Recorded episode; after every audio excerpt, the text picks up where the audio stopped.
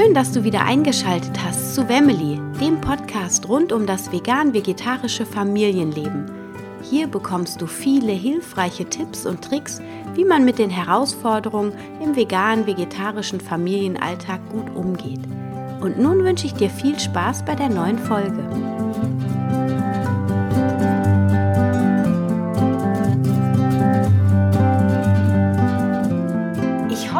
Dir sehr, sehr gut und du genießt die Vorweihnachtszeit, hast auch mal wirklich ein paar achtsame Momente mit dir und deiner Familie, sodass du nicht nur Stress hast, sondern es wirklich auch genießen kannst, diese schöne Zeit. Heute möchte ich in meiner Podcast-Folge meine besten Tipps mit dir teilen für eine ausgewogene Eisenaufnahme.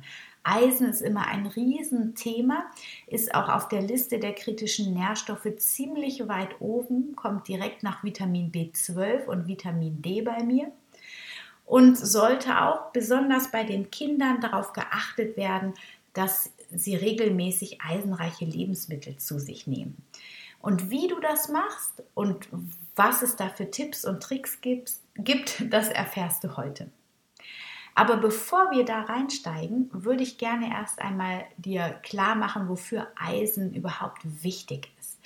Eisen transportiert nämlich den Sauerstoff durch unser Körpergewebe. Also das Eisen nimmt den Sauerstoff im Blut auf, von den Lungen, in den Lungen.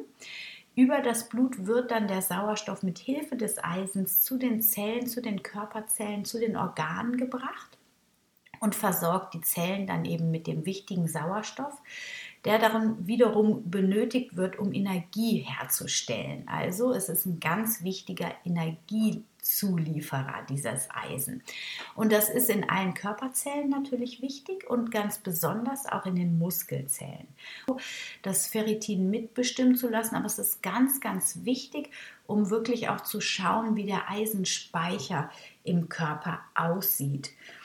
Ähm, genau, also das ist so das Wichtigste, was man dazu wissen sollte. Das ist also an vielen Prozessen wesentlich beteiligt, das Eisen, und ganz wichtig für den Energiehaushalt. Man kann natürlich da jetzt noch viel tiefer eintauchen, aber ich glaube, das ist ähm, an dieser Stelle einfach zu viel. Was geschieht jetzt bei einem Mangel? Bei einem Mangel kann man Symptome wie zum Beispiel Müdigkeit, trockene Haut, rissige Mundwinkel, Blutarmut, die sogenannte Anämie, wo dann verminderte Leistungs- und Konzentrationsfähigkeit auftritt, aber auch Kopfschmerzen und Infektanfälligkeit treten beim Eisenmangel auf. Und während ich jetzt hier so recherchiert habe, auch zu anderen Nährstoffen, ist mir aufgefallen, dass einige dieser Symptome, also zum Beispiel Müdigkeit, diese trockene Haut und rissige Mundwinkel, aber auch Leistungs- und Konzentrationsfähigkeitseinschränkung, dass das ähm, bei einigen Nährstoffen auftritt, sodass es wirklich wichtig ist, wenn du von diesen Symptomen geplagt wirst oder deine Kinder sehr blass sind, sehr müde wirken, dass du einfach mal ein Blutbild machen lässt, weil es muss nicht das Eisen sein, es können auch B-Vitamine sein oder Vitamin D. Es gibt da also viele Möglichkeiten und deswegen immer lieber absichern lassen und schauen, vom Arzt, was ist jetzt wirklich der Mangel, der hinter meiner Symptomatik steckt. So, natürlich, früher wurde immer erzählt, ja, man muss Fleisch essen, um den Eisenbedarf zu decken, aber das ist, glaube ich, mittlerweile landesweit bekannt, dass das definitiv nicht so ist. Es gibt wunderbare Übersichten im Internet mittlerweile, wo man sieht, wie tolle ähm, Eisenlieferanten auch Pflanzen darstellen. Und hier die ganz besonders pflanzenrei äh, eisenreichen Pflanzen, die habe ich dir mal rausgesucht. Und da ist ganz voran die Weizenkleie. Dann haben wir die Kürbiskerne, den Sesam, verschiedene Hülsenfrüchte wie zum Beispiel die Linsen, aber auch Sojabohnen, Leinsamen, Hanfsamen oder Pseudogetreide wie Quinoa, Amaranth, insgesamt Vollkorngetreide und Pistazien. Das sind so die absoluten Eisenbomben. Dann kommen natürlich auch noch Gemüsesorten dazu, wie zum Beispiel rote Beete, Fenchel, ähm, was haben wir noch? Spinat, Spinat nicht so viel, wie wir gedacht haben. Das ist mittlerweile auch bekannt, dass das ein Messfehler war. Da wurde das Komma falsch gesetzt. Deswegen galt Spinat lange Jahre als der Eisenlieferant schlechthin. Ist er nicht, aber trotzdem ist Eisen enthalten. Dann helfen auch Wildkräuter. Wildkräuter sind sehr eisenreich. Das sind so die wichtigsten Lebensmittel, die du dir merken solltest und die du regelmäßig in deinen Alltag einbringen solltest. Ja, was ist jetzt mit der Bioverfügbarkeit? Das hast du bestimmt auch schon gehört, denn in den Pflanzen ist angeblich die Bioverfügbarkeit nicht so hoch beim Eisen. Ob das tatsächlich so ist oder ob der Körper sich eventuell auch daran anpasst, das bleibt offen.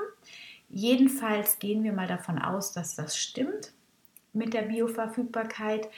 Trotzdem bist du dem nicht ausgeliefert, denn es gibt wirklich Möglichkeiten, die Bioverfügbarkeit Verfügbarkeit von Eisen aus Pflanzen zu erhöhen. Und das ist vor allem, indem du Vitamin C-reiche Obst- und Gemüsesorten zu deinem Essen dazu isst.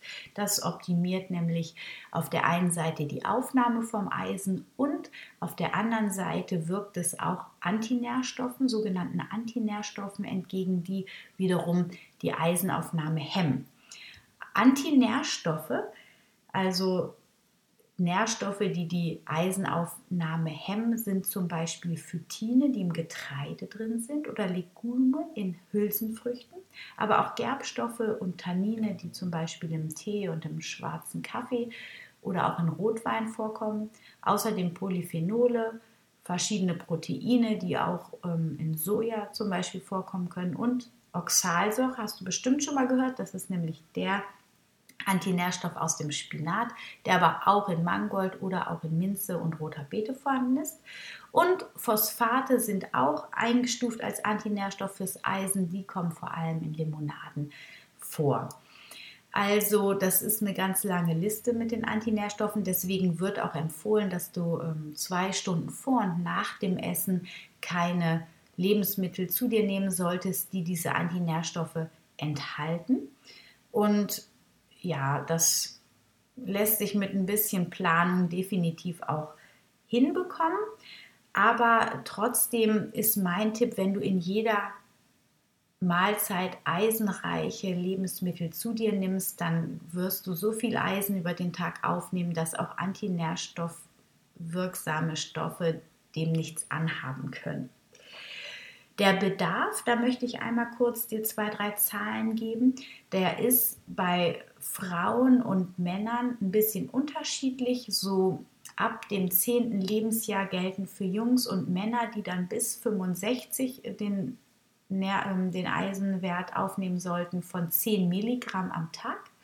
Und bei Frauen ist auch von 10 bis 65 bzw. bis 55 ist es bei Frauen, glaube ich, nach der Menopause verändert sich das, gleicht sich dann dem Mann an.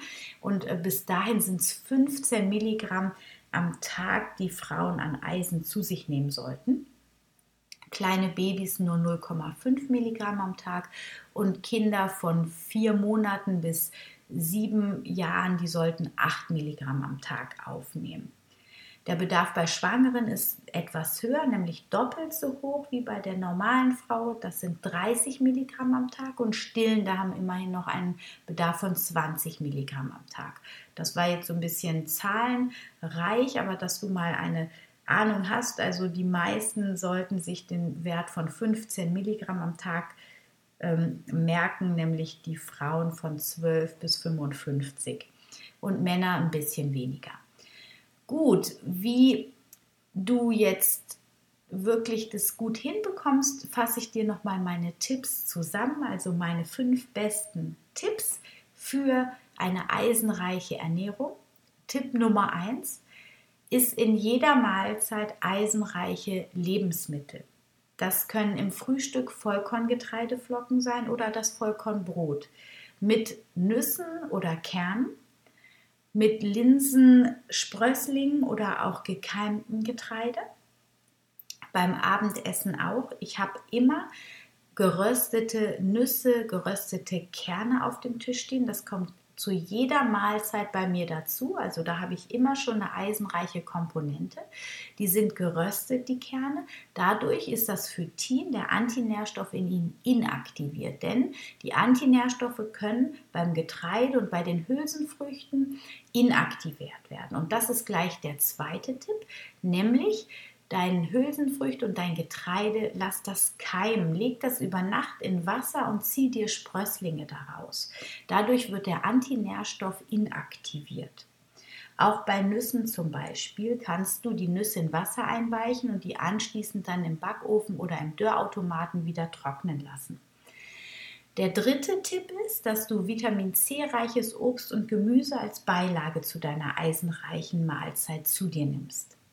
Und der vierte Tipp ist, bau Wildkräuter regelmäßig in euren Speiseplan mit hinein. Entweder du tust die Wildkräuter in deinen Salat hinein oder du trinkst Tee. Tee zum Beispiel Löwenzahn und Brennnesseltee. Löwenzahn ist vielleicht für Kinder ein bisschen zu bitter, aber Brennnesseltee funktioniert ganz wunderbar, wenn man den mit Apfelsaft mischt oder auch in den Smoothie reinmischt. Und ähm, ansonsten gibt es noch Vogelmiere, oder auch insgesamt Kräuter.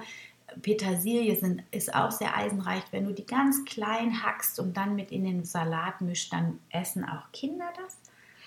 Und als fünften Tipp habe ich noch, was ich eben schon gesagt habe, nochmal zusammengefasst hier, die antinährstoffreichen Lebensmittel meide sie zwei Stunden vor und nach deiner Mahlzeit. Das heißt, du solltest keinen Kaffee nach deinem Essen trinken, keinen schwarzen Tee, keinen Rotwein zum Essen trinken. Das sind ja so für die Erwachsenen die wichtigsten Sachen. Aber auch kalziumreiche Lebensmittel hemmen wiederum die Eisenaufnahme. Also ich weiß, das lässt sich nicht zu jedem Essen vollziehen, weil zum Beispiel viele lieben es, abends einen Rotwein zum Essen zu trinken. Aber auch zum Beispiel essen Kinder ja gerne Joghurt, wenn sie jetzt nicht vegan leben oder aber auch Sojajoghurt, wenn da dann viel Kalzium drin ist oder wenn man eine Kalzium angereicherte Pflanzenmilch zum Essen zu sich nimmt, dann hat man da wieder gleich den ähm, hemmenden Effekt aufs Eisen. Dann das vielleicht mit Vitamin C reicher Nahrung noch ausgleichen und vor allem darauf achten, dass das nicht bei jeder Mahlzeit geschieht, sondern nur einmal am Tag. Ich hoffe, ich konnte dir mit dieser Folge und mit meinen Tipps zur eisenreichen Ernährung einen Mehrwert bieten und du konntest was für dich mit in deinen Alltag nehmen. Ich wünsche dir jetzt einen wunder wunderschönen Tag. Genieß die Zeit vor Weihnachten mit deiner Familie. Hab einen wunderschönen dritten Advent und stay healthy and happy. Deine Anna.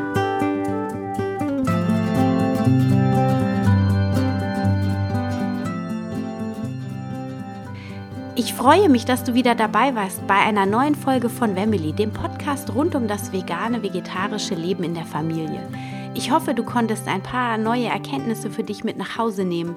Und ich würde mich sehr, sehr freuen, wenn du den Podcast weiterempfehlst, deinen Freunden, deinen Bekannten oder mir eine Bewertung und einen Kommentar bei iTunes hinterlässt. So hilfst du dabei, dass auch andere Menschen diesen Podcast hören können und finden. Ich freue mich auf dich beim nächsten Mal. Stay healthy and happy, deine Anna.